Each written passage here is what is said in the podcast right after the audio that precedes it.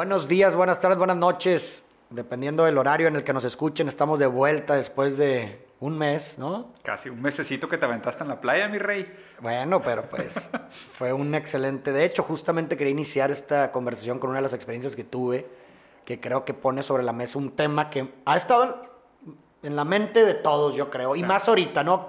De hecho, hablábamos el otro día tú y yo de que cómo esta situación que estamos viviendo ha sacado a relieve muchas cosas que teníamos inconsciente, ¿no? Que habíamos renogado, ¿no? Y creo que lo que vamos a hablar el día de hoy es una de esas cosas. Pues mira, una de las actividades que, que, fui a realizar allá como embajador de una fundación que busca preservar la, la cultura maya de Quintana Roo, eh, fue visitar a una comunidad que se llama Guaymash. Es una comunidad maya. El lenguaje ahí es, el idioma principal es maya. De hecho, eh, batallan en hablar en español, incluso en entenderlo. Hmm. Y hubo una experiencia en particular en esta visita que me, me llamó mucho la atención, que fue con seis señoras. Visité, seis señoras que se dedicaban a hacer blusas bordadas a mano. Se tardaban un mes y medio en hacer una sola blusa y la vendían en 300 pesos. O sea, un mes y medio de su trabajo consistía o valía, o la gente estaba dispuesta a pagar por ello, 300 pesos. Un poco más de contexto para introducir el tema. 15 dólares para la gente que nos está escuchando en otro país, pero güey. Y un poco más de contexto para introducir el tema. Uno de los problemas que enfrentaba, de muchos estructurales, era que pues no, no les daba el salir a otros pueblos aledaños a tratar de vender sus productos porque les salía mucho más caro ir, pagar el transporte y demás, porque pues obviamente no tienen carros, no hay transporte público, es un, es un, un lugar prácticamente abandonado. Entonces les sale más caro ir a vender el producto de lo que va a vender o de lo que va a costar y menos si la gente además está dispuesta a pagar 300 pesos por ese trabajo. Entonces, de entrada se enfrenta con un problema estructural, ¿no? De, de, transporte, de conexión, que pues prácticamente los aliena, ¿no? A donde están. Y eso pues tiene una nueva ola de problemas también, porque la conexión o esa, o esa transportación pues también tiene que ver con el acceso a la educación, ¿no? Pues las personas pues no van, a, no, no, van a caminar, no es sostenible caminar durante tantos años de su vida, mil, cientos de kilómetros para ir a recibir educación, ¿no? O sea, pues mucha gente termina eh, abandonando los estudios, no por cuestiones económicas ni nada, simplemente por cuestiones de accesibilidad. ¿no?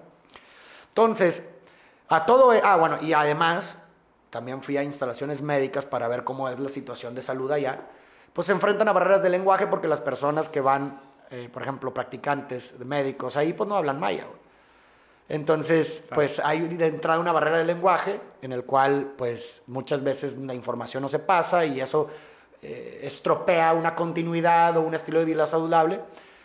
Eh, y además, pues los hospitales en donde ya enfermedades un poquito más serias se tratan, les quedan lejísimos. De hecho, me contaba el médico que hace, cuando yo estaba un par de días antes, una persona había muerto, no porque debió haber muerto, sino porque no llegó simplemente al lugar en donde tiene que llegar. Entonces, todo este contexto que te estoy platicando, surge el tema que quiero hablar contigo hoy, que es un tema que está caliente, es un tema que ha salido de relieve, que es el échale, el eche, eh, a la madre, hasta es, el trabalenguas, échaleganismo, ¿no? ¿Tú crees? O sea, a ver, yo, yo, me, yo, me, proyecto y digo, voy con la señora, ¿no? Y le digo a la señora esta, ¿no? Oye, no pasa nada, güey échale más ganas. Seguramente si le echas más ganas, sacas dos playeras por Vas a sacar dos players al mes y vas a sacar adelante a tus hijos y vas a sacar a tu familia y vas a solucionar el problema de, de, estructural y lo que tú quieras. Nomás te hace falta echarle más ganas. ¿Tú crees que alguien que nos esté escuchando con entiendo el contexto tenía los pantalones para decirle eso a esta señora? O sea, sí, sí creo que hay suficiente, hay gente suficientemente loca como para que lo haga pero gente así que está embriagada de su ego o cegada de su ideología que, que sí podría hacerlo. O sea, yo creo que sí hay gente suficientemente enferma que se podría parar enfrente de esa señora y culparla de que no le ha echado suficientes ganas y que por eso es pobre. O sea, que el, pobre es pobre porque quiere. Sí, exactamente. Yo, yo creo que hay gente que está lo suficientemente lavada del cerebro como para decir Ah, no, claro, pero es que si una señora de ahí se pone las pilas y organiza a todas las otras señoras, dice, pues mira, pues yo recojo las 20 playeras que hacemos en todo el pueblo, yo pago el camión para viajar hasta la playa turística y yo las vendo, en lugar de 300, las vendo a 600. Y a las señoras, en lugar de darles 300, les doy 400 y yo gano 100 más de cada playera, aunque no, haya, no lo haya hecho yo. Solo por eh, pues ellas van a haber ganado 100 más, yo voy a haber ganado 100 más por playera y en economía de escala salgo ganando, ¿ok? Seguramente hay alguien que va a ver eso y va a decir, hay una manera de transformar esto en un capitalismo organizado de, ¿sabes?, de generar valor y una situación supuesta de ganar-ganar para, para mejorar la situación de estas señoras. Seguramente sí lo habrá. Aquí el problema grande que existe es que pues, la cadena significante, inclusive lo que o sea, me, se me hizo bien interesante cómo lo planteaste, en el sentido de que ellas están inclusive alienadas por el lenguaje. O sea, creo que, creo que mencionaste también un tema de que tenían miedo de ir al hospital porque en el hospital mataban. Ah, exacto, sí, sí, Habría que entender qué significa matar para ellas. O sea, no desde el sentido nuestro del español clásico urbano contextualizado de qué significa matar, o sea, ¿por qué un hospital te mata? O sea, habría que entender qué significa matar en su contexto, en su cadena significante, para ver cuál es el miedo que les compete. Y obviamente también mucho lo que pasa en este sentido, sobre todo en el tema de los negocios y el echeleganismo, es que se te impone una ambición, se te impone un como destino de vida, ¿sabes? Y todo lo demás parece inadecuado. Correcto. El problema es que no debería ser así pero te acaba orillando a que sea así. Porque, o sea, antes pudieras decir, pues es que puedo plantar, tengo aquí mi casa y, pues tengo algunas cosas básicas que puedo suplir. El problema es de que a partir del momento que tienes que comprar semillas, pues ya necesitas dinero. Correcto. De que, oye, pues tipo, pues quieres que tus hijos tengan educación, necesitas dinero. Quieres que tu pueblo tenga policía, necesitas dinero. Entonces te, obligan a jugar el juego. No hay una opción, no, hay, no existe una afuera. ¿okay? Entonces ahí es, es bien raro y a mí se me hace sumamente eh, inadecuado que es, eh, se te impone una visión del mundo. ¿No? no estoy diciendo que, ah, no, pues este vato está diciendo que deberíamos de regresar todos a ser locales y tribales. No, no, no, no. No, tampoco, tampoco va por ahí. Simplemente la pregunta es si la gente que no está dispuesta a jugar el juego de dinero, de ganar, de, ¿sabes? De pelártela, de despertarte temprano en la mañana, ¿esa gente merece morir porque no quiere jugar el juego? Y eso es, eso es lo peligroso. Está, bueno, primero antes nomás quería hablar un punto. Incluso la persona que te pueda decir con toda su maquinaria las cosas que pueda hacer para apoyarlas, no quita el hecho de que esas señoras necesitaron de un otro para hacerlo, no de ellas mismas. No todo está en tu control. No todo depende de ti, porque el hecho de decir que, un pobre es pobre porque quiere, ah, es, al mismo tiempo decir que toda tu realidad depende de ti. Y no es cierto. Y, no es cierto. Bienvenido coronavirus para demostrarnos que no, todo depende de ti. Hay un factor externo de azar, de que no, depende en absoluto de ti, que influye en, tu realidad y en las consecuencias y en, y en los hechos, ¿no? Claro de entrada, nadie de nosotros eligió dónde nacer, güey. Ya ese es un factor de una variable que influye en las condiciones materiales que se convierten finalmente en las condiciones de éxito. En, las condiciones de éxito que seguramente, además la persona que desde el que, que, dice lo que deberían de hacer para solucionar ese problema lo hace desde unas condiciones materiales completamente diferentes a las de las condiciones materiales de las personas en esas causas. Y además incluso muchas veces se justifica como este pensamiento le échale ganas agarrando un caso de éxito. Claro. Pero eso es perpetuar el problema, porque es como decir, ah, si hubo una persona que pudo salir de esas condiciones materiales, significa que todos ustedes pueden, el sistema está bien, no hay nada que arreglar. Eso es perpetuar el problema. Y de hecho es exactamente al revés. Exacto. El, hecho de que se usen esos casos aislados para decir que se puede, lo que, la excepción prueba la regla, no la desvalida. Exacto, la hace más específica. Exactamente. Porque, o sea, si, si, si hay una película de Slumdog Millionaire, de un niño hindú que tuvo que pelear contra toda la corrupción del sistema para tratar de volverse millonario con un programa de tele que se hizo película, lo que te están diciendo es las posibilidades de una persona a nivel socioeconómico bajo de salir de la pobreza son una historia digna del cine. O sea, no son de la normalidad. Algo extraordinario. Es algo realmente extraordinario. O sea, dos hechos que para mí o sea, es que es, que es, absurdo hablar de este tema de, de, eres pobre porque quieres. O sea, es, o sea, podríamos desvalidarlo de mil maneras, pero dos muy fáciles de, comprobar, ¿no? Primero, hay un estudio que sacaron en Estados Unidos y me metí sobre todo por el tema de la educación, ¿no? Pero en promedio, eh, y, específicamente desvalidando este tema del echeleganismo, en promedio en Estados Unidos, una persona pobre que se gradúa de las mejores universidades de Estados Unidos gana en promedio lo mismo que un niño rico que no acabó la secundaria. O sea, explíquenme dónde está el echeleganismo.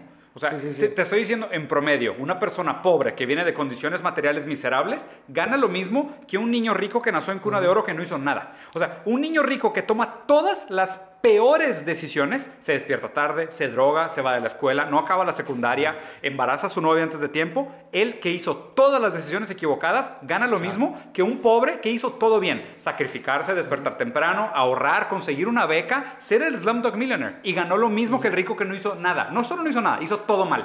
Okay. ¿Alguien, por favor, me explica cómo funciona el echeleganismo en este sentido? No, y además ahorita me remonto, estaba escuchando un video de Alain de Botton, Sí. muy bueno acerca de, de como una concepción distinta del éxito y hablaba precisamente de la meritocracia, que pues va muy, muy... Muy de la mano con esto, Muy de sí. la mano con esto.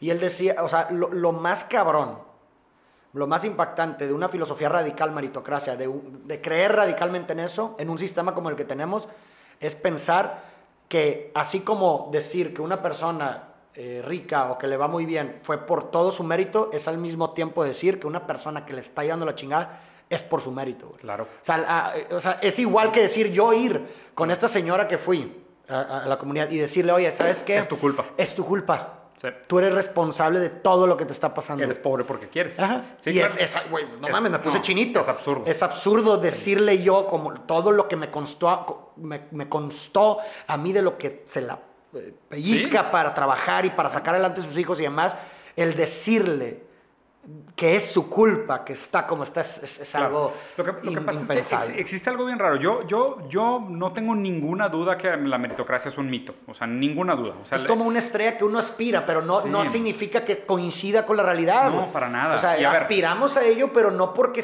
aspiramos a ello significa que así sea tajantemente. Claro, o sea, y a ver, y, no, y con esto no estoy diciendo de que, ah, entonces lo que estás diciendo es que todos los humanos son exactamente iguales o tienen las mismas capacidades, nada más que donde nacieron condiciona que tengan éxito y fracaso. No, No, a ver. Dalí es mucho mejor pintor que yo, en cualquier momento. Y tal vez, o sea, su mérito de pintar hubiera sido mejor o peor, dependiendo de las condiciones en las que hubiera nacido. Sí creo que el ser humano no nace como una tabla rasa, o sea, nace con algunas predisposiciones, Claro, algunas capacidades genéticas, que eso también es parte de tu lotería genética. Claro, es ver, azar. No es- todo depende de ti, güey. Exactamente, ya naciste con los genes de tus papás, pero tus papás también son criterio o creación de unas condiciones materiales anteriores. O sea, aquí la pregunta para validar, ¿qué es primero, la idea o la cosa? ¿Ok? La cosa es primero, La la, cosa material es primero, porque justo, o sea, y lo, y lo Eso precede al sujeto, por como supuesto. lenguaje. Y lo, sea, y lo ya propo- está el mundo. Claro, y, y lo, y lo propone Marx en el, en el materialismo histórico, que básicamente la noción es, eh, no importa cuál haya sido la primera idea, ya existían condiciones materiales donde creció esa primera idea. Correcto. Entonces, no importa que esa idea después modifique de alguna manera las condiciones materiales. La idea es resultado de unas condiciones materiales anteriores. Entonces, la lectura que se tiene que hacer en la dialéctica es cuáles son las condiciones materiales que provocan ideas y cómo esas ideas pueden o no tener un efecto sobre las futuras condiciones materiales. Aquí lo que es, el, el gran problema para mí del echeleganismo es que lo que quiere es desvalidar el efecto de las condiciones materiales Correcto, sobre la claro. realidad. Sí, sí, sí. Y aquí sí me parece no solo absurdo, muy, muy nocivo. O sea, yo creo que tendríamos que ser mucho más tajantes en este sentido y condenar esta ideología vacía del positivismo, del echeleganismo, que es decir, no, parece que estás tratando de hacer las cosas bien porque estás empoderando y inspirando y tratando de Y seguramente motivar. sin una mala intención, güey. Tal o vez sea, por negligencia o por ignorancia sí, sí. piensas que estás haciendo algo positivo. Estás haciendo algo sumamente nocivo. Porque estás haciendo, como tú muy bien lo dijiste, hacer a los que nacen en cuna de oro ciegos de sus propios privilegios, que no son su mérito, y hacer a los miserables culpables de algo que no les compete. Ese es el verdadero poder nocivo de la positividad y el hecho del ganismo. Exactamente, y es algo muy fuerte, o sea, güey, ahorita que lo hablé y se me, me puse chinito Sí, porque güey. vi a la imagen de esta señora y decirle, güey, es tu culpa, Farid, mi hijo. Tu hijo, O sea, no- exactamente. No, o no sea, podría ser un tema más cercano para mí, güey. Y me parece que es uno de los temas. Y a ver, y, y de hecho creo que justo el, el- el ejemplo que dijiste, porque esta señora de esta población está orillada prácticamente a la discapacidad por un tema de la productividad del mercado.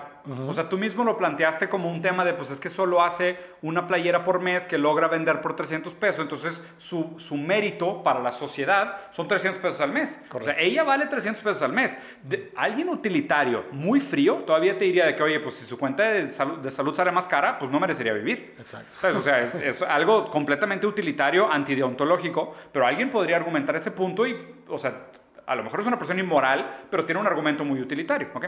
La premisa, y de hecho, esta es una frase tuya, que, antes de conocerte todavía yo había leído esta frase y ya era fan tuyo, porque tú dijiste que todos somos discapacitados en to- potencia. todos viviremos un tipo de discapacidad en algún punto de nuestros días. Tal cual. Y eso, o sea, y eso, o sea, en su momento lo leí más como el tema de la edad, Pero ahora que he estado investigando mucho sobre el tema del futuro del trabajo y la automatización, la automatización nos va a hacer discapacitados.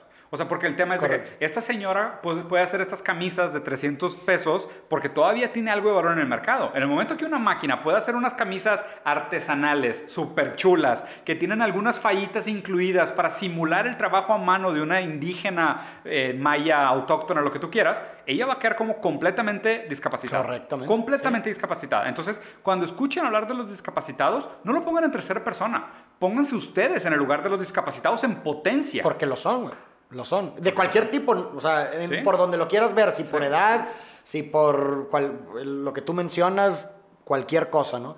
Sí. Y, creo que, digo, o sea, también para que, mucho, porque eh, siempre cuando se tocan este tipo de temas, automáticamente la gente cree que es blanco y negro y dice, ah, entonces son unos comunistas. A ver, eh, esto, el, primer paso, el primer paso para cambiar un problema es reconocer que existe un problema. Es el primer paso. Y esto no quiere decir o no sugiere que, ah, entonces es A o B. Si no es B, es A. No, si no puede ser, como bien lo has dicho tú muchas veces, puede ser C, güey. O sea, puede haber un, algo que ni siquiera estamos viendo, pero no podemos mejorar las cosas que hay si no reconocemos primero los problemas que existen.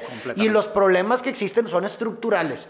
No son, o sea, son, de estructura, no son nada más superficiales de, ah, échale más ganas y listo. No, es un problema estructural.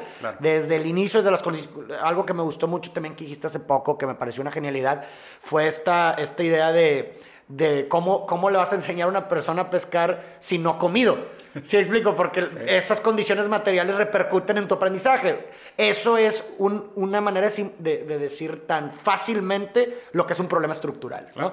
Entonces, de la misma forma, utilizando esa analogía, es eso. O sea, debemos, creo yo, de buscar y creo que lo hemos comentado tú y yo, de, de, empezar a, generar ideas también a nivel político para, para, realizar proyectos que busquen mejorar las condiciones materiales de las personas, en, en, en, por lo menos empezando nosotros por aquí, no lo sé, pero creo que por ahí se empiezan los cambios estructurales. Completamente, completamente, y de hecho, o sea, la, la metáfora esta del pescado que, que puse, que, que, que también, o sea, pues obviamente como que mucho tiempo leyendo sobre el tema y pensando sobre el tema y nunca había revisitado esa frase, que es una frase muy simple, ¿no? De no le des de comer, enséñale a pescar. Oye, pero te has preguntado... Se, dice y se dice y, claro, se dice. Y la gente se lo cree, pero eso es la ideología. Pero es, lo, es, es, exactamente lo mismo que lo que decíamos hace rato de que ah, le fue bien porque fue su mérito. Ah, entonces estás diciendo que el que le va mal, que el fracasado y el miserable es por su pinche culpa, güey. Y no es, lo mismo. Y no es cierto. Mm. Pero ¿sabes lo difícil de aquí? Es que las personas que controlan la narrativa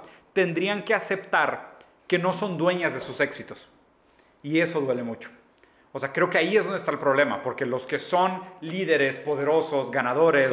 ego, mucho... Claro, o sea, es, admitir de que, oye, ¿sabes qué? Hablo cinco idiomas, porque pues cuando estaba joven, este, por las condiciones de mi familia, mis papás se separaron, falleció mi papá, mi mamá se volvió a casar, me sacó del país, yo ni siquiera quería salirme del país, me obligó a aprender un segundo idioma, me obligaron a hacer intercambio, me obligaron a aprender un tercer idioma, el cuarto lo aprendí de que porque me enamoré de una chava, el quinto lo aprendí por trabajo, pero son cosas que, a ver, es mérito mío, a lo mejor en una a lo mejor un porcentaje muy mínimo. Exactamente. Entonces tienes que admitir que tampoco tus éxitos son tuyos. Y aquí es muy difícil porque es pegarle a la gente en su ego. Exacto. Y decirle que, oye, ¿te crees bien ganador? Oye, ¿qué tanto es tuyo? ¿Qué tanto te lo heredó tu papá? O de que, oye, desarrollador inmobiliario, millonario, con millones pues sí, mi rey, pero llevas 100 años siendo dueños de mil hectáreas de, una ciudad que no sabes ni de dónde viene. Te heredaste 100 hectáreas. O sea, ¿quieres decirme que eres millonario porque te despiertas temprano? Hazme el favor, ¿sabes? O sea, no, no, no, no, no tiene sentido esa conversación. O sea, no tiene ni pies ni cabeza. Sí, sí, sí, sí, no, definitivamente. Y digo, y hay que entender también que, por ejemplo, ese tipo de discurso,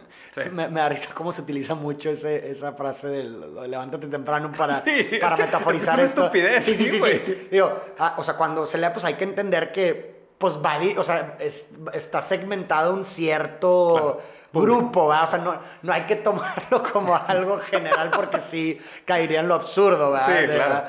De que no, pues no viste que cuando yo hago la sátira del coach, lo que digo es de que, ¿qué? Despertarte a las 5 de la mañana. No, solo los pobres se despiertan a las 5, despiértate a las 3. Y así como que, pues es que, ¿qué lógica tienen? O sea, no tiene ningún sentido, güey. O sea, ¿qué, qué, qué, qué enfermedad mental tienes que tener para ser incapaz de de notar cuál realmente son las características materiales de tu vida que te posibilitaron llegar a cierto punto. Y, ahí te va, o sea, ahorita que estábamos hablando de esto me puse a pensar en, la, cuando decimos lo del ego y que, te des cuenta que esto que es fuerte. ponte a pensar y cuestiona de forma filosófica. ¿Y qué tiene, güey? Que no seas... ¿Sí me explico? ¿Y qué Sí, tiene claro. que no sea... el- O sea, ¿por qué me debería sentir mejor o peor? Pues X, güey. O Claro. sea, esto es lo que me tocó vivir y listo, güey. O sea, Claro, que tan, si, tan. si es mi culpa, si soy responsable o no, mira, me va, o sea, Claro, me- güey. Me, me da completamente Porque no nos igual. estamos peleando Sí, por ajá. esto. A ver, los celebrities se están suicidando. Ajá, o sea, No entienden que Sí. ese no es, o sea, esa zanahoria que nos plantearon era completamente ideológica. O sea, de hecho me pasó algo bien raro. Últimamente he tenido algunas juntas de trabajo y la, la verdad es que la cuarentena también me ayudó mucho en el sentido de la introspección de... Pero pues, eso es lo que te digo, o sea, por eso esta situación está, puso de relieve en la mente Sí. de todas las personas muchas cosas, porque Totalmente, eso, eso promovió esta situación, mucho Y- introspección. Y también puso en jaque también el tema del consumismo. O sea, yo por Ah, ejemplo me, di- me di cuenta de que hoy, ¿sabes qué? Estaba agarrando antes muchos proyectos porque sí, ¿sabes? Y era como más estas ganas de crecer y hacer y participar y demás. Y ahora de repente platico con gente que es gente que, oye, pues de negocios y me proponen cosas serias y así. Y empezamos a platicar de que, oye, ¿cómo has estado?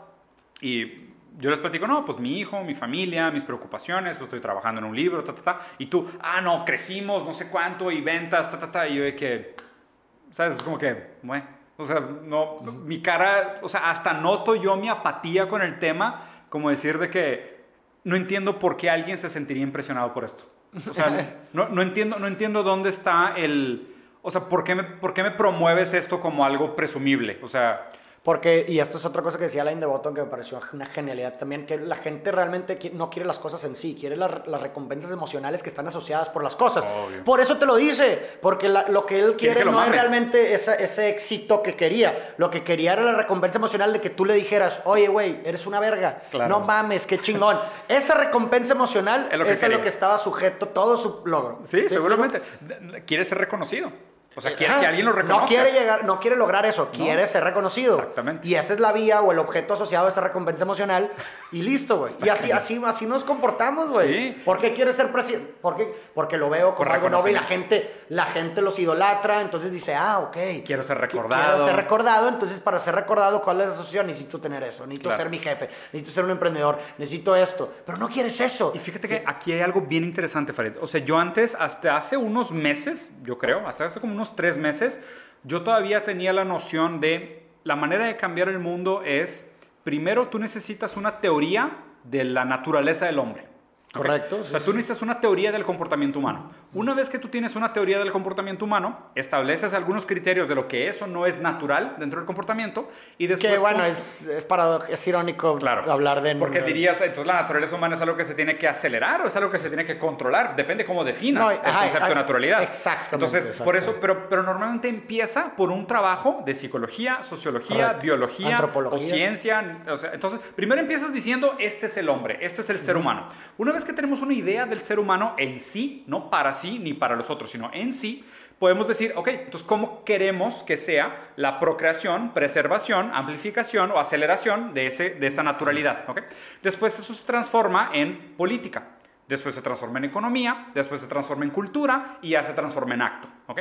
Esta es la manera como yo tenía pensado que era que, ok, porque así funciona la idea del materialismo dialéctico también, porque parte de condiciones materiales, o sea, parte de decir, oye, es que si tú tienes un gen que se expresa de tal manera y te hace tener un deseo sexual por una persona del sexo opuesto, esa manifestación del gen probablemente va a estructurar toda tu, tu atención, tu, tu libido, tu forma de vida para lograr estas dinámicas sociales y eventualmente satisfacer tu deseo, que es algo que está intrínsecamente programado en tu biología. Y después todo se construye como bola de nieve alrededor de este tema, ¿sabes? O sea, porque a fin de cuentas, algo que estuve leyendo y es que Solo el ser humano necesita fantasías para relaciones sexuales. Correcto. O sea, es la única especie que, que necesita fantasear cosas sobre el sexo para poder lograrlo. Pues digo, es el único ser que imagina la actividad antes de hacerla. Exactamente. Y de hecho también lo decía Marx, eh, comparando con la, con la araña, con el trabajo de la araña. La araña hace la, la hace por instinto. Por instinto. No el ser humano se imagina. Exactamente, el ser humano planea. ¿no? Exacto. Entonces, y eso viene mucho de la relación sexual. Porque por Claro. primera vez, cuando un niño ve que sus papás están encerrados en el cuarto, dice, güey, ¿qué estarán haciendo? Desde ahí ya tienes que fantasear. Y de hecho, la tesis de CISEC es que nunca dejas de fantasear, aun cuando lo haces. Aun Por cuando estás en el acto, claro, todavía claro. estás soportado por una fantasía. Es, Por digo, es- otro tema bien chingón. Pero bueno, el caso es de que antes mi teoría era esta. Entonces era el ser humano en sí, la naturaleza del ser humano, con formación política, económica, cultural, ideológica, y esto se manifiesta en un acto de sociedad. ¿ok? Ahora, he estado leyendo otras nociones que es la manera de cambiar pudiera ser antes a través de la moral para que la moral determinara cómo esta condición humana debería de manifestarse o no. Entonces, solo la evolución de la moral puede llevarnos a un cambio progresivo. Por supuesto. Y, y, eso se me hizo algo bien chingón, ¿sabes? Porque, por ejemplo... Pero pues es mucho, es mucho, es muy nichano, ¿no? También, sí, o sea... Sí, la, la revolución, sí. sí. Eh, de, tiene mucho de gay science, de esta idea de, de, en qué momento de tu acto tomaste la decisión moral o antiética. Exactamente. Si fue intencional, si fue en el acto, si fue en la repercusión, si fue en la relación social. Entonces, aquí lo interesante es que si dijéramos, por ejemplo, en el momento que nos demos cuenta de este awareness terrestrialista o, ¿sabes?, humanitario, igualitario, el cambio de la moral nos puede detonar un cambio de las condiciones materiales. Definitivamente. Entonces ahí creo que hay algo bien interesante y eso es algo que, que, que creo que es bueno que lo trabajemos, que es capacitar el debate. Eso es importantísimo. Ayudar, ayudar, a que la gente entienda más lo que es la moral, porque a medida que, que, evoluye la moral y la gente deje de pensar, eres pobre porque quieres, y más bien es de que, oye, güey, pues 90% de tu éxito se determinó antes de que tú nacieras. Y es como que, ¿y es justo eso? ¿Quiero eso yo para mis hijos? ¿O Claro, quiero esto claro. yo para la sociedad? ¿Me parece justo o no? No, y, y- y el hecho de, de pensarlo de una forma, bueno, me parece que pensarlo de esa forma es muy loable en el sentido de que ahora te preocupas eh, por, por las condiciones materiales pensando en que en ese azar de Sí. dónde, que no escoges dónde nacer, es al mismo tiempo pensar en el azar de, tu- de las futuras generaciones que pueden ser tus hijos también. Claro, güey. Entonces combinas ahí una coexistencia de ego, ¿no? De algo que te beneficia directamente con también algo que beneficia pues a la mayor, o sea, pues, a la, a la gente, ¿no? En sí, güey. Pues sí, digo, la verdad es que o sea, se me hace muy buen tener el echeleganismo. O sea, para la gente que esté escuchando esto, pregúntense y hagan este criterio realmente de una manera muy fría, que es lo que comentó Farid, de que, oye, pues son realmente tus méritos las, las, las situaciones las que has logrado tener. Y la otra es que la gente que ha sido desafortunada es su culpa totalmente. Y digo- y las dos tienen que responderse de la misma manera. No, y, y digo, seamos honestos, realmente es imposible determinar un porcentaje como, ah, esto fue 10% tu, tu responsabilidad. Es imposible. Lo que, lo, lo que queremos, dej- bueno, lo- en lo personal lo que quiero dejar yo con esto es que gran parte, si no es que la mayoría, no, no es tu mérito. Entonces, ver y no importa, eso es lo importante, o sea, no Sí. pasa nada, güey. Claro. Eso, o sea, la verdad es la verdad en sí, ¿sí me explico? Sí. O sea, no, no tiene que ser una verdad que nos guste escuchar y nada, la verdad puede ser dolorosa y no, y No no, pasa nada, ¿verdad? Sí, o sea, no, lo- al contrario, creo que la podemos utilizar para, para, para, para hacer a lo mejor ese mínimo porcentaje que, que puede ser nuestra voluntad hacer para mejorar las condiciones de otras personas Claro. y, que, y, y que podamos, pues, tener una mejor calidad de vida todos, güey. Claro, Punto, y, y- güey. y justo, y justo en eso, o sea, si quieres también, ya, ya nos alargamos un poquito, pero era el, buen, el primero que teníamos rato de no platicar.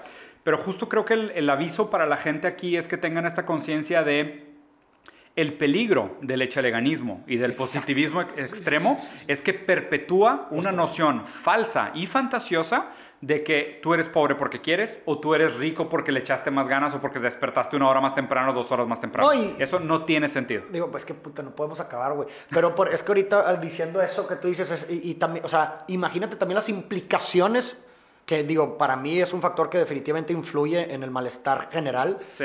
Imagínate las implicaciones de que como eres, como fracasaste, intentaste todo y todo depende de ti, pues tú eres...